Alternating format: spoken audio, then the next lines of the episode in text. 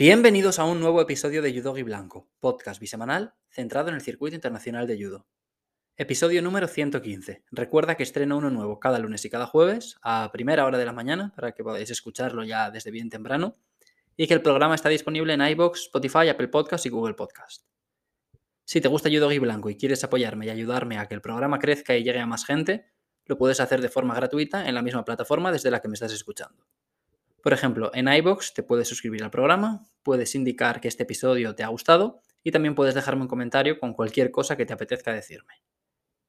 Si me escuchas desde Apple Podcast o Spotify, puedes calificar el programa con 5 estrellas y en Spotify además puedes enviarme comentarios y votar en las encuestas que planteo. Por ejemplo, en el episodio anterior os pregunté quién había sido el MVP español del Grand Prix de Alta Austria y casi todos los votos fueron para David García aunque Laura y Mendiola también se llevaron alguno. Hoy os traigo la previa de otra competición grande, el segundo Grand Prix consecutivo, tercero del año, esta vez en Dushanbe, Tayikistán.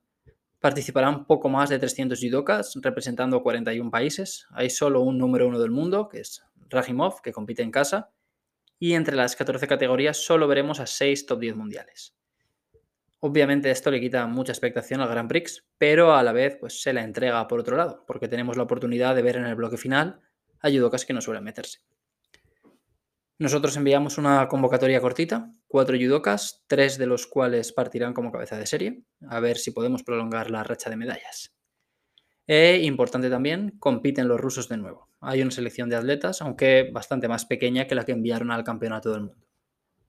No sé si habéis visto la polémica estos días. Se ha descubierto que algunos atletas como Abulatze han dado me gusta e incluso comentado publicaciones en redes sociales eh, relacionadas con la guerra. Él participó en el Mundial. Tendremos que ver si esto le afecta, eh, si le vetan para próximas competiciones o si todo sigue como si nada.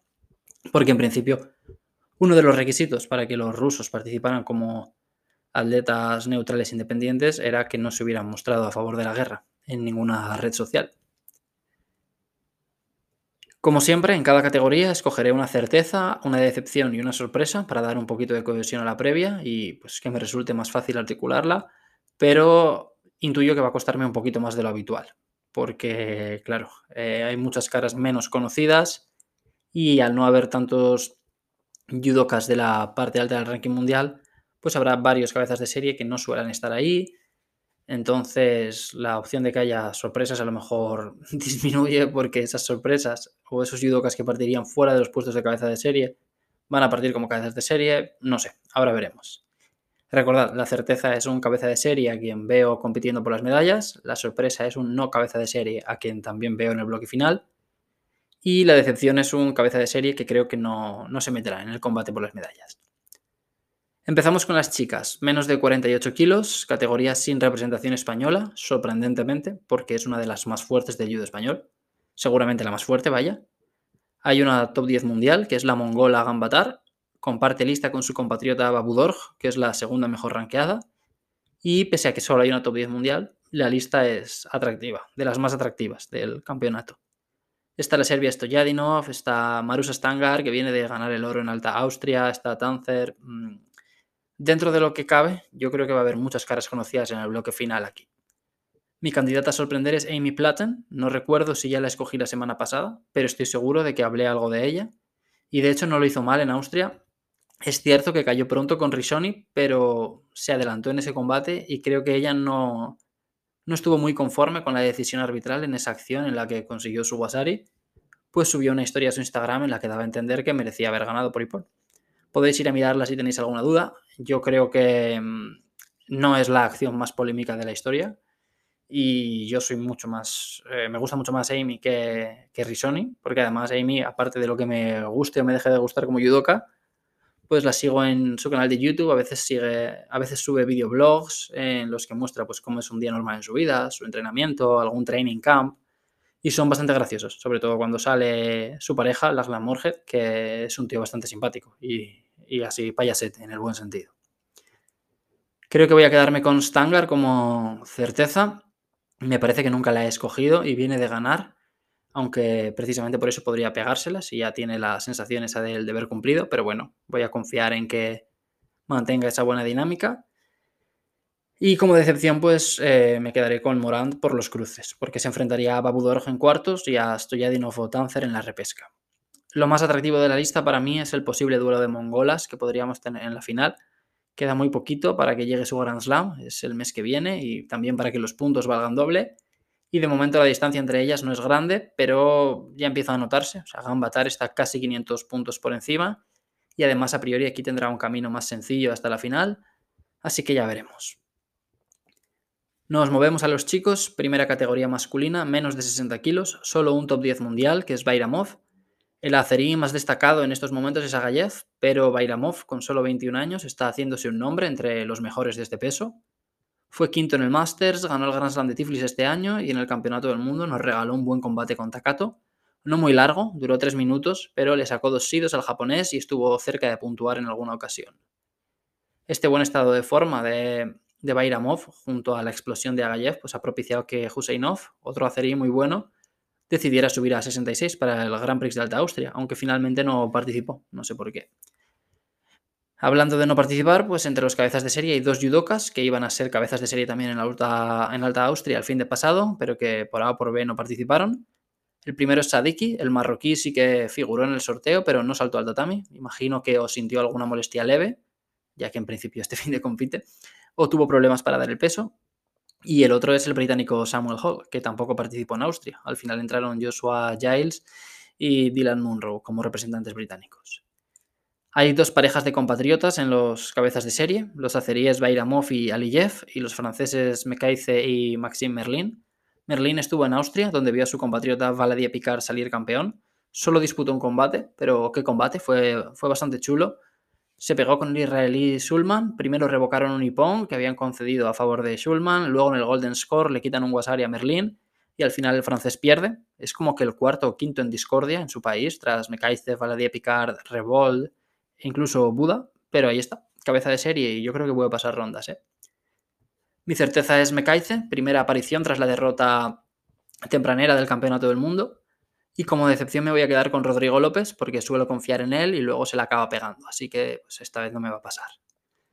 Luego como sorpresa me quedaría con Andrea Carlino porque creo que, bueno, mm, algún italiano podría aprovechar el mal momento de Pantano para ir sumando puntos y quizá empezar a plantear el debate de Italia en menos de 60, aunque creo que, van a necesitar algo más que un buen resultado, porque por detrás de Pantano ahora mismo no, no tiene mucha cosa allí. Menos de 52 kilos, lista sin top 10 mundiales, pero con doble representación española, Estrella López y Marina Castelló. Estrella es la segunda judoka mejor rankeada y se enfrentaría en unos hipotéticos cuartos a la rusa Kuznetsova, que es una rival dura que llega abajo en el ranking porque no compite, pero que tiene un buen palmarés. Y en semis repesca, pues se pegaría con Diogo o con Kadamboeva. Esta última es quien dejó a Estrella sin bronce en Antalya, justo antes del Mundial. Es una buena ocasión para sumar un gran resultado, sobre todo tras la derrota en el primer combate sufrida en Austria la semana pasada. Respecto a Marina, pues disputará el primer Grand Prix de su carrera, tras haber estado este año en los Grand Slam de Tiflis y París. Ella irá por el lado del cuadrante opuesto a Estrella, donde están Bisrel, Mamadaliyeva, Irawi y Jekin Zhu. Esta última ha derrotado a Marina en su primer combate en las dos últimas compes que ha disputado, que son Tiflis y el Open de Roma. Y bueno, también es una gran oportunidad para Marina, que ya pasó una ronda en París y que viendo la lista aquí también puede seguir sumando combates en un escenario grande. Desde luego, Creo que España puede conseguir medalla aquí. La judoka mejor rankeada es Birrelt, que ahora representa a Emiratos Árabes Unidos, pero a quien tradicionalmente hemos visto competir para Mongolia. Ganó un bronce en Ulan Bator, otro en el Campeonato de Asia, todo esto el año pasado, y en octubre fue quinta en el Campeonato del Mundo. No sé por qué habrá cambiado de país. Eh, Mongolia tiene aquí el Kagbasuren, que está a unos 40 puntos por delante de ella en el ranking olímpico, pero no sé si si este será el motivo o si hay alguna otra razón que desconozco. Como certeza voy a quedarme con Mamada Liyeva, que viene de ganar un bronce en Alta Austria. Mi posible decepción es Irawe y como sorpresa pues me quedaré con Jingwei Liu, que en el único Grand Slam que ha disputado este año fue quinta. Ese día, en el Grand Slam de Tashkent, ella eliminó a Ariane y luego perdió el bronce con Ana. Sea, digo esto porque a lo mejor eh, os sonaba un poquito el nombre y no lo acabáis de ubicar y con esto a lo mejor pues, pues os ayuda un poco. Menos de 66 kilos, otra lista sin top 10 mundiales, pero con representación española por lo menos. Adrián Nieto, que parte como cabeza de serie. y que se pegaría con Najafov en cuartos y con Buba o Rajimov en la repesca o semis. A Najafov ya le ganó en el Campeonato del Mundo. Adrián empezó muy bien el ciclo olímpico, pero tras el Campeonato del Mundo ha pegado un bajón de resultados. Recuerdo el Grand Slam de Abu Dhabi en el que fue descalificado por apoyar la cabeza contra el suelo, lanzar un ataque. Creo que se pudo ser un punto de inflexión porque ahí partió como cabeza de serie y tenía un camino pues, más sencillo que en otras ocasiones hasta las medallas. Pero desde entonces ha estado en cuatro compes y solo ha pasado una ronda entre todas, creo. Esta es una gran oportunidad para romper la dinámica negativa y recuperar las buenas sensaciones que tenía hace no tanto. Y bueno, eh, siguiendo con la categoría, los dos judokas mejor rankeados son franceses, Buda y, y Gobert. Ambos han protagonizado grandes actuaciones durante los últimos meses, pero vienen de ver a su compatriota Kiar ganar un bronce en el Campeonato del Mundo. Buba estuvo ahí, Gobert no fue seleccionado y ahora los dos parten desde el mejor lugar posible para subir al podio. Hay otros dos compatriotas en la lista, compatriotas que además competirán en su país. Saida Burorov, que ganó un bronce en Tiflis hace un, un par de años, pero a quien me cuesta imaginar pasando rondas aquí. Y sobre todo Emo Mali, vigente campeón del mundo junior y campeón del Grand Slam de Tashkent hace un par de meses. Emo Mali es mi certeza, mi gran apuesta aquí. Para mí es el gran candidato al oro y uno de los tallicos con más opciones de subir al podio en todas las categorías. Mi decepción es Rajimov, a quien veo perdiendo primero con Buba y luego con Najafov o Adrián. Y como sorpresa diré a Gonji Klam de Mongolia, que no tiene muchas oportunidades para salir a competir a este nivel porque Mongolia tiene otros representantes por delante en los que confía más. Pero el año pasado ya fue segundo en el Grand Slam de su país y quinto en el Grand Prix de Portugal. Y creo que si miramos la lista, pues puede volver a competir por las medallas. Menos de 57 kilos. Esta lista es un poco sosa, la verdad. No hay españolas, no hay top 10 mundiales, no hay top 20 mundiales. La mejor ranqueada es la italiana Verónica Toniolo, número 21. Eh, comparte lista con su compatriota Capani Díaz, bronce en el Europeo Sub-23 del año pasado donde eliminó a Marta García y ganadora de un bronce en su única participación en Gran Prix de su carrera, que fue Portugal este mismo año. Sin Smith Davis en la lista, hay otras dos británicas, ambas que parten como cabezas de serie, Lil Nairn y Acelia Toprak, que por su posición en el ranking pues no se cruzarían hasta el bloque final. Repite Selja Balhaus, que em, bueno, es una chica que en su día fue campeona del mundo cadete, campeona del mundo de Europa sub-23 y que este año está empezando a conseguir muy buenos resultados como senior. Fue quinta en Tiflis, eh, subcampeona el otro día en Austria. Y aquí, tanto ella como en realidad cualquiera de la lista, pues encuentra una posibilidad muy buena de conseguir medalla e incluso apuntar al oro como objetivo más o menos realista. Mi certeza va a ser la alemana. Yo creo que llegará a la final con Toniolo, que se pegarán las dos ahí por el oro.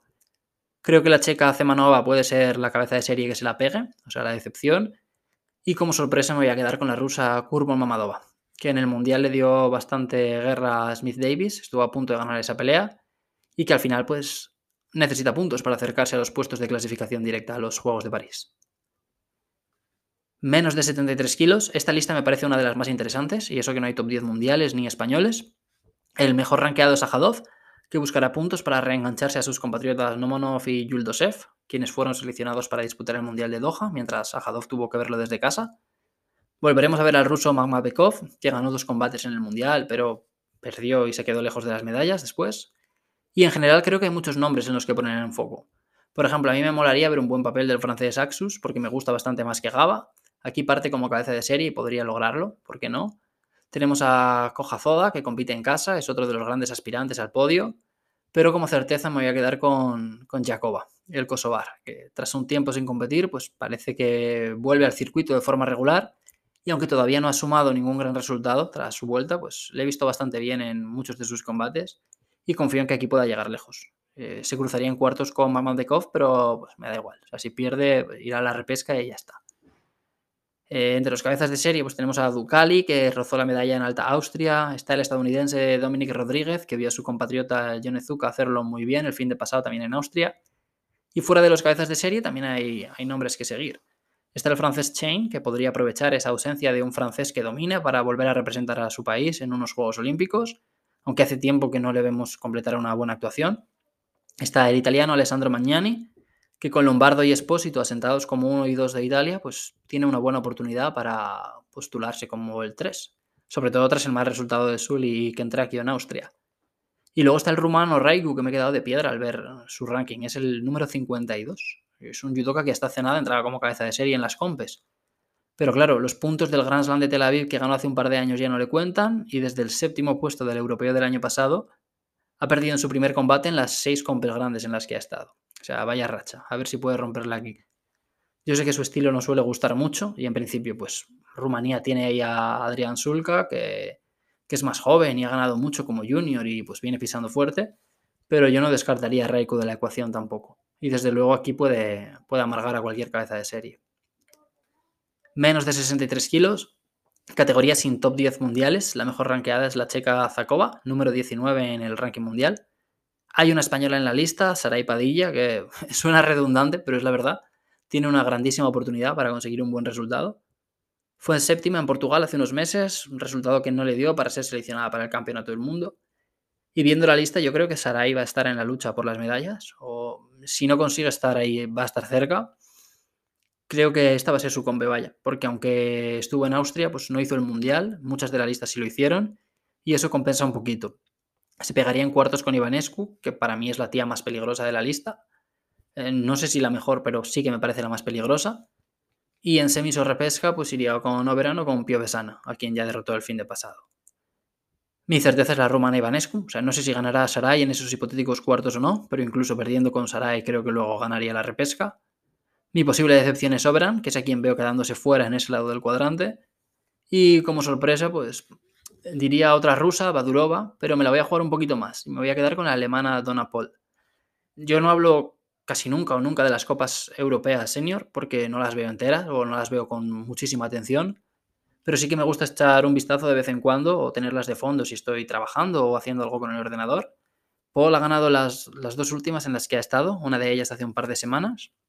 Y es una judoka que participaba más a nivel de Grand Prix y Grand Slam antes del COVID, pero que después de la, de la pandemia estuvo en el Europeo Senior del 21, estuvo en el Open de Madrid el año pasado pero no ha hecho nada más aparte de copas continentales. Y ella ganó dos bronces en Europeo Junior, estuvo a punto de sacar medalla también en el Campeonato del Mundo Junior, fue quinta en 2019 y me parece que aquí puede obtener un buen resultado que a lo mejor le podría abrir las puertas a, a participar un poquito más.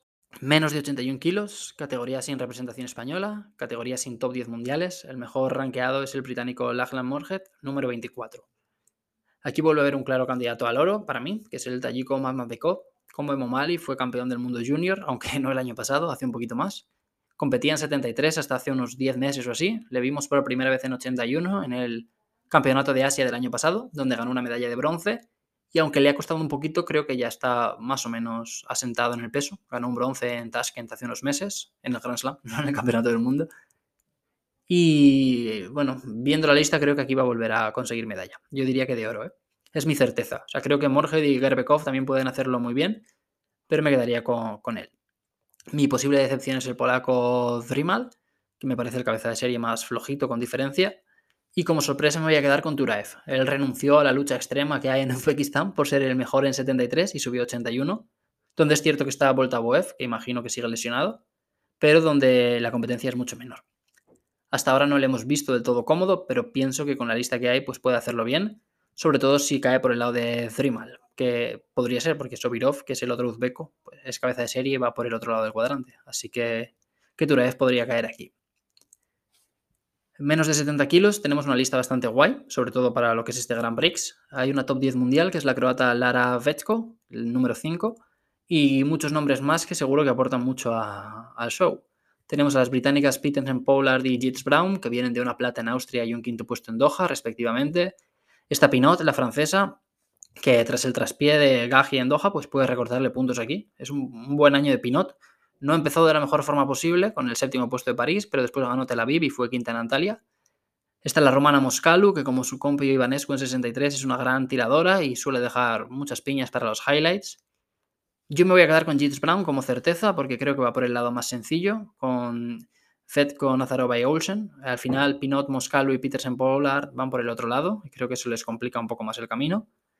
Mi decepción es Nazarova, que va con esas tres en ese lado del cuadrante y creo que no va a pasar eh, ni de cuartos ni, ni, de la repesca.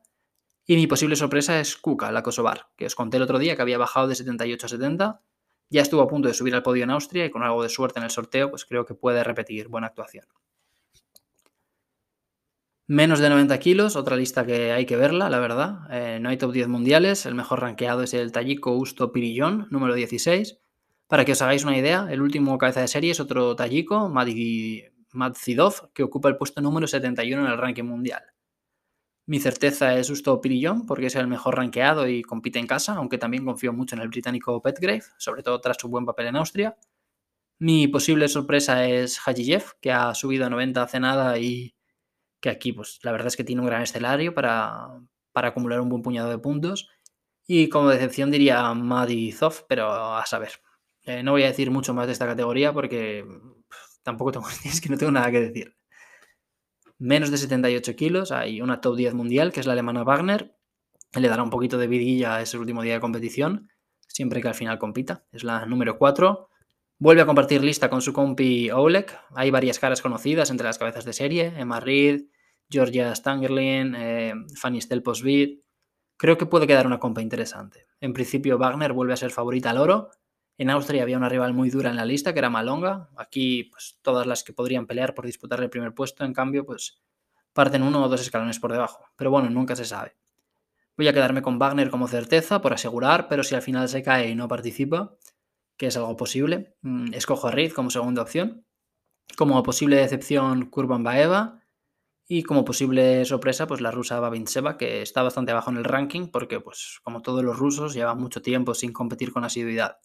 Pero yo creo que es un ranking que no, no, O sea, es una posición en el ranking que no refleja su nivel. Y es una pena no contar con representación aquí, ¿eh? porque es una lista muy cortita, 17 judokas, podría haber sido una buena experiencia para alguna de nuestras competidoras en este peso. Menos de 100 kilos, no hay ningún top 10, no hay top 20. El judoka mejor rankeado es Batkuyag de Mongolia, número 24 del mundo, que subcampeón este año en Tiflis, bronce en el Campeonato de Asia el año pasado.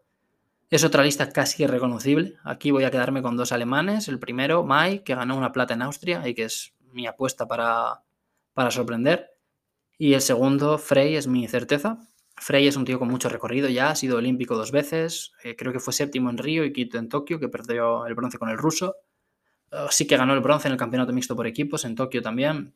Este año ha estado en un par de, de copas europeas, creo que es un bronce y un quinto puesto. El año pasado le vimos en el Open de Riccione, pero la última compa grande que hizo fue el, el Grand Prix de Zagreb en verano, donde perdió en su primer combate contra mi judoka japonés favorito, que es Ryunosuke Aga, que ojalá no se lesionara tanto y ojalá hubiera podido hablar más en este programa de, él en vez de tantos judokas de los que no sé demasiado. No sé cómo estará de forma Frey, pero viendo la lista creo que mm, se meterá en la pelea por las medallas. Eh, no sé, como posible decepción creo que me voy a quedar con el croata Komrik. Aparte de los dos alemanes, hay dos británicos en la lista, que son Thompson y Lovell Hewitt. Thompson lo hizo muy bien en Austria, habrá que ver qué ofrece aquí. Y bueno, creo que uno de los grandes atractivos de la lista es el francés Kenny Livetse, es el vigente campeón del mundo junior, campeón del mundo cadete de 2019. Ese año también ganó el Europeo Cadete y el Festival Europeo de la Juventud Olímpica. Se supone que, que es o era, iba a ser, vaya, el gran candidato a representar a Francia en los Juegos de París aquí, en menos de 100, pero este año no enviaron a nadie al Mundial en este peso. Así que no sé bien qué, debe estar, no sé, no, sé lo que deben estar pensando por allí, pero vaya, es, es una decisión que a mí me sorprendió. Él disputó el Campeonato del Mundo Senior el año pasado sin tener ningún bagaje compitiendo como senior. No había disputado ni siquiera Opens ni Copas Continentales. Después del Campeonato del Mundo disputó el, el Grand Slam de Tokio y aquí debutan en Grand Prix. A ver qué tal se desenvuelve. Desde luego la lista es, es buena para hacer algo grande. Más de 78 kilos, otra categoría sin top 10 mundiales. La mejor ranqueada es la mongola Marseille Khan. Comparte lista con su compatriota, la otra mongola Dambar Dagrja, quien también parte como cabeza de serie. Es otra lista sin demasiadas caras de la parte media alta. Bueno, vemos a Marseille Khan, vemos a Rochelle Nunes, vemos a Radic, pero poquito más. Me voy a quedar con la portuguesa Nunes como certeza. Elegiría a la rusa Vladimirova como posible sorpresa, pero un poco por decir la verdad. O sea, dudaba entre ella y la alemana Buizgarne, pero es que no tengo muchos argumentos. Y me voy a cargar a la India Tulikaman, eh, la cojo como decepción. Esta lista también es bastante irreconocible, la verdad, no parece de un Grand Prix, pero bueno, es lo que pasa cuando concentras tantas competiciones y además las pones eh, en la otra punta del mundo. Mm, pues es difícil que al final todos los super top compitan en todas. Y cerramos con más de 100 kilos. Hemos guardado lo mejor para el final, porque el único número uno del mundo compite en esta categoría. Temur Rajimov, gran esperanza local, aunque no sé si se proclamará campeón, porque en la lista también está el ruso Basaev. Mi certeza estaría entre estos dos. Creo que me voy a quedar con, con Basaev porque le vemos menos y no sé cuándo voy a poder escogerle otra vez. Como posible decepción, el rumano Croitoru. Y como sorpresa me quedaré con el francés Delbert, que es cierto que nunca ha ganado medalla en un evento grande, o grande entre comillas, pero que en Open tiene 13, 13 medallas, 5 de oro. Y bueno, con esta lista creo que si la suerte le sonríe algo en el sorteo, pues sí que puede avanzar varias rondas. Y nada, con esto voy a dejar el programa. Eh, no sé si muchos veréis este Grand Prix. Yo los días en los que compitan los españoles lo veré. El domingo pues depende. Si hace muy buen día a lo mejor me voy a la playa y lo veo un rato luego para, para contaros qué ha pasado. Pero desde luego no es la competición que más me motiva del mundo, ¿eh? ya, ya os lo adelanto. Es, es una lista bastante floja y además España tampoco manda muchos judokas, que bueno, por suerte mandamos, mandamos alguno o han querido ir, porque es que si no esto sí que sería, sería casi una tortura tener que verlo. Que bueno, digo tener entre comillas, ¿no? A mí nadie me obliga, pero al final pues eh, con el podcast y eso me gusta contaros un poquito lo que pasa. He estado a punto de no hacer previa para aquí. Tenía pensado traer otro episodio, pero bueno, me lo guardaré para la semana que viene. Pero de verdad creo que tienen que pegarle un par de vueltas a esto del calendario porque es que, mm, no sé, tampoco quiero hablar demasiado, no quiero pegarle la murga. Voy a dejarlo aquí, os deseo un feliz fin de semana y me despido ya. Chao.